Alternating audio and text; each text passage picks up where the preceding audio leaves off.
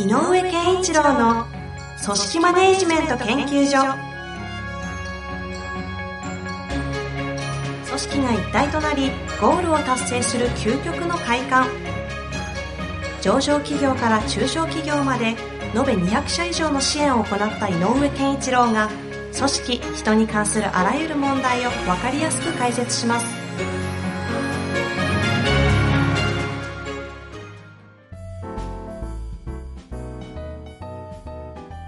こんにちは、遠藤和樹です。井上健一郎の組織マネジメント研究所。井上先生、よろしくお願いいたします。よろしくお願いします。さあ、ということで、今日も行きたいと思いますが、改めて、ちょっとここ最近、はい。難しい質問が多いですね、と。うん、そうですね。話をね、前回とかもしたんですけど、はい。簡単にこうテクニック的にどうかできるというよりも、改めて立ち止まって、はいこの組織、このチーム、一体どこへ向かうのか、目的は何なのか、我々は何者なのかみたいなことを、あの、とりあえずテンプレにはめて決めるというよりも、すごいこう対話的に答えのない議論をしていきながら、はい。話していかなきゃいけないみたいなことが問われている質問がやたら多くないかと。ですよね。あのーうんまさに、えっ、と、これはいろんなあの方が書物でも書いてたりね、するので、やっぱり本当にそういう時代なんだろうなと思うんだけど、あの、文化の時代だとかね、いわゆるこう、あの、よくあの混混沌とした時代だねということだと思うんです。で、はい。情情報だって溢れて、溢れているし、あの、テクノロジーも進んでいるし、とかって言うと、やっぱ昔、例えば日本で言えば高度成長の時なんていうのは、組織のあり方ってすごくシンプルで、うん。えっ、と、頑張れば右肩上がりで、あの、う売り上げも上がっていくし、みんなの生活も良くなるって言って、えっ、と、より良い、個々人で言えばより良い生活に、レベルに上がりたいなという思いと、会社が成長、でかくなっていくぞ、成長していくぞっていうことが、なんか、今、あの、言わずと知れず、こう、ちゃんと共通してた、あの、もっとより高いところへ向かおうみたいな、頑張る意識がつ共通してた時代は、組織運営も簡単だったと思うんですね。ある意味。よし、やる、今やるべきことは何だ？そうだ、これ、これ、例えばだけど、徹夜してでもこれや完成させて、他社よりも早くつ納品しようみたいな、そういう、ある意味シンプルなモチベーションで、えっ、と、みんなが頑張れたっていうところもある意味、その立ち止まって議論をする必要がないことですもね。うんん。ただ、今は、何のためにやってんだろうっていうのが、すごくいろいろ多岐にも渡ってるし、よく、よく言われるその存在意義が何なのかっていうのがすごく大事になってきていて、なぜかというと、はいはいそれが、えっと、単純じゃないから。そうん、会社ってどういうところかっていうと、みんなで頑張って上に、上に行こうっていう単純なものではなくて、えっ、と、個人だっていろんなことが価値観、心が違ってきたりもしてるし、一人一人が大事にしていることも非常にえー多くの種類になってきたし、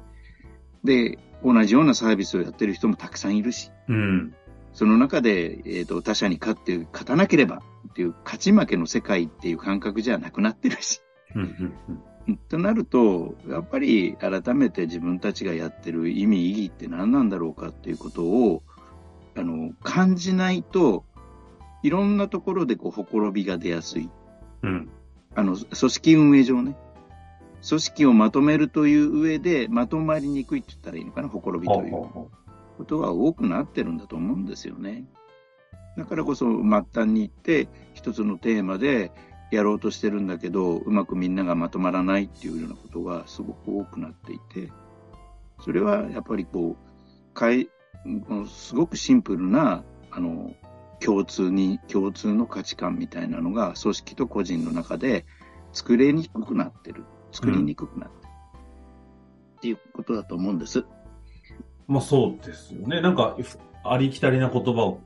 引っ張ってきても、多様性で価値観がバラバラで、うん。それを尊重するみたいな、うん。それをもうダイバーシティと言ってしまって、うん。しまっはい。て、それを肯定的に全部行くんであれば、んじゃあ一方でどうやってまとまっていくのかっていうのをね、ね。より難易度が上がっていきますよね。うん。ましてや、リモートワークの世界が入ってくれば、もっとまとめていくっていうことは難しくなってくる。じゃあ、えっ、と、組織っていうのは成り立たなくなっていくのか、どうか？っていうぐらいまで、えっ、と、実はいろんな問題が、問題になりそうな、えー課題テーマを、がもう今出てきてるんだと思うんですよね。うんうん。で、確かにね、組織がそもそも成り立つのかどうかみたいなね、ところまで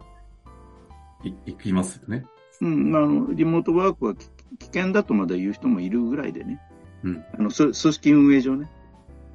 だけど、えっと、でもそういう時代だよね。とするとどうすんのっていうと、束ねるものって何かっていうと、やっぱり、本当に価値観なのよね。目的と価値観なの。束ねる。ね。もの。うん。うん。で、それに賛同した人しかいないっていうことなの。うん。うん。だから多分、これから商売もそうだけど、えっ、と、全方位でできるだけ、例えば100人集めて、そのうちの10 1割が、例えば、あの、自分たちの商品サービスを買ってくれればいいやっていう、たっていう時代じゃなくて、本当にお互いが共感し合える相手を探すっていう時代だと思う。うん。うん。だから、変な話、100人集めて10人制約するんだという考えじゃなくて、えっと、100人の中で90人はいらないから10人探すっていう感じ。あ。むしろ。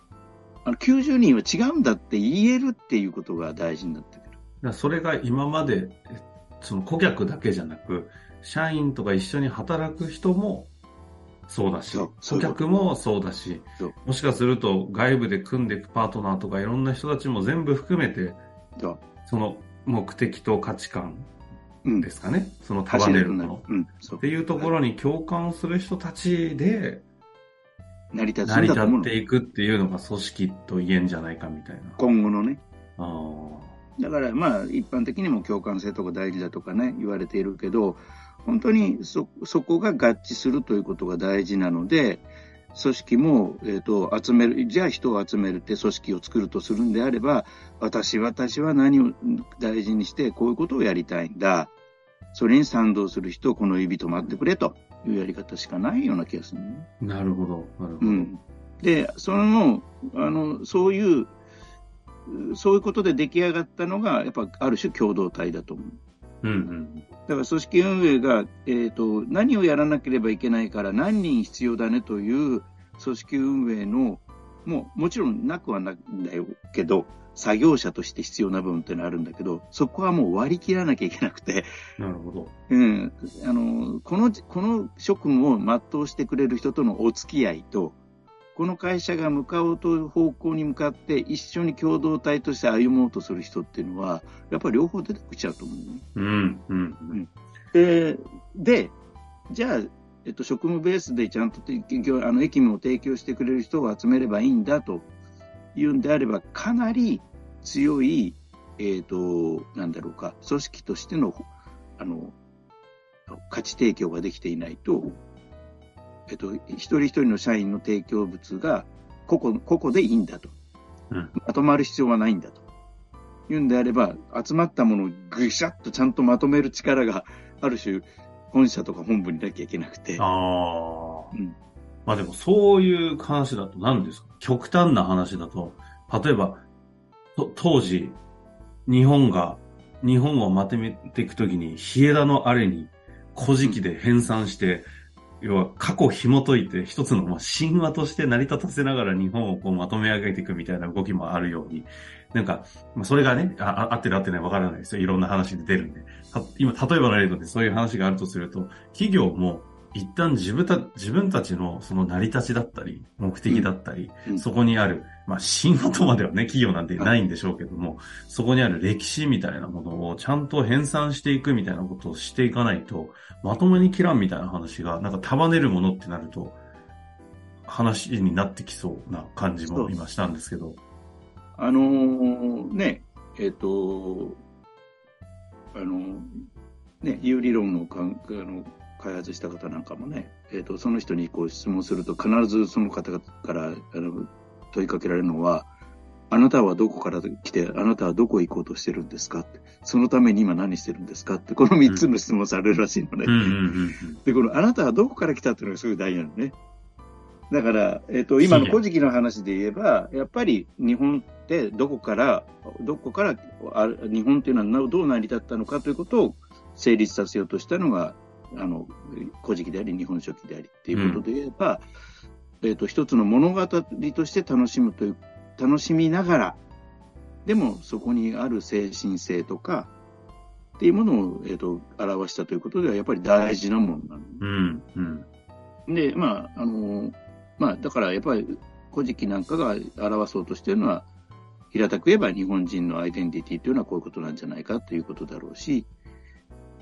あのね、神話がなんか本当だったのかなかったのかみたいな、なんかよくわかんない議論ではなくて、その裏側に流れている、その日本の精神性みたいな意味でのアイデンティティの話ですかね、今のは。そういうことです。だからそういうことは、もう企業においても大事になってきたねっていうこということですよね。うん。確かに。うん。でも企業って絶対に歴史物語ありますもんね。あるある。だからやっぱりね、人が集まっているんですからね。だからその物語になるほど、やっぱり、うん、えーと、自分の人生を全うした創業者なんていうのが、やっぱりずっと語り継がれるわけ、ね、いや確かにね。うん。秀光さんとかね。そうですね。ああいう方たちはなん、やっぱり、で、その話を聞いて、ストーリーを聞いて、こう、あの、なんだろう、あえっ、ー、と、後の人たちも、直接聞いてなくても、やっぱりそこに感動して、うん、私たちはこういう会社にいるんだって思えるわけじゃない？確かにそうですよね。ちょうど、なんかさっき、さっきて、新聞のあのところにあの小林一三さん、阪急の、はい、あの宝塚作った、はいはい、ですか？の、あの清く正しく美しくでしたっけ？まあ、ああいった話とかも、あの方もね、いろんな逸話があるなって、あの、今、さっき読んだばっかりだから言っただけです。いや、でもそういうことよ。だから。いや、でも本当にそういうことですよね、うん、なんか。なんかそういうものを持ってるから創業者って、あの、求心力が強いね。うん。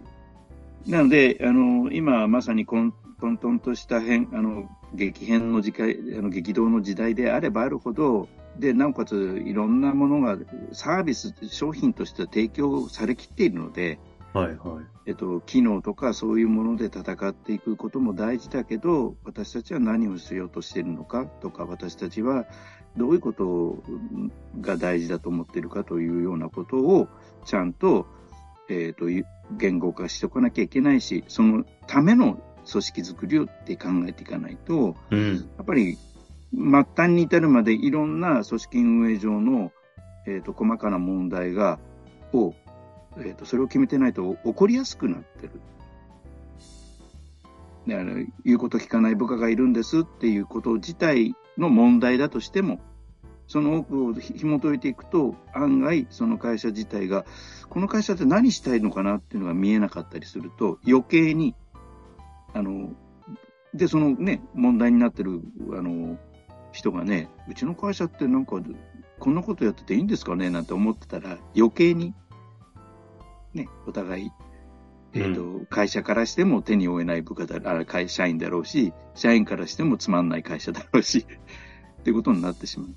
これをジャッジするね、基準軸っていうのを束ねるものの最初の中に存在していないと、今情報溢れまくってるんでね、もう会社を批判しようと思った道具はもう死ぬほど出回ってますからね。結局そこで分裂していくみたいな動きになるんでしょうから、あの、テーマとしては何ですかね、キーワード、束ねるものっていう。そうそうだね。束ねるもの。で、まあ柱とも言うんだけどな、なんか、その時に構成するね、ものとして目的、価値観、共感みたいなね、キーワードがありましたんでね、このあたりが改めて問われているんじゃなかろうかという、つれづれな話ですかね。うん。でね、あの、この、この手の話をされていることは非常に多いので、うん、あ、あの、あ、井上さんもまた同じこと言ってるなと思うかもしれないけど。そういう印象なんですかね。うん、でも、うん、あの、えっ、ー、と、いろいろ勉強してるっていうか学んでる方ほど、あ、そうです、そういうことはどっかでも読んだなっていうのはあると思うんです。でもね、本当に大事な時代になってるとそういうこと。いや、なそうでので組織すね。組織運営をする方、特に経営層にいる方たちはね、やっぱり今今一度自分たちの会社っていうのは何者なのかを語ってほしいなというふうに思いますね。そこで働くね、人たちもじそれを求めてね、仕事してますからね。そうなんです。まあ、ということで、はい。今日のテーマ、束ねるものということで、何かヒントになればということでやってきました。何かこのあたりね、あの、あえて、あえてというか結構ファファジーに抽象的な話をね、してきたところもあると思いますので、そうですねもうちょ。っと具体的に話してくれというのありましたら、ぜはいひお待ちしております。はいということで、今日は終わりましょう。はい。ありがとうございました。ありがとうございました。本日の番組はいかがでしたか？番組では井上健一郎への質問を受け付けております。ウェブ検索で井上健一郎と入力し、アカラクリエイト株式会社のオフィシャルウェブサイトにアクセス。その中のポッドキャストのバナーから質問フォームにご入力ください。また、オフィシャルウェブサイトでは無料メルマガや無料動画も配信中です。ぜひ遊びに来てくださいね。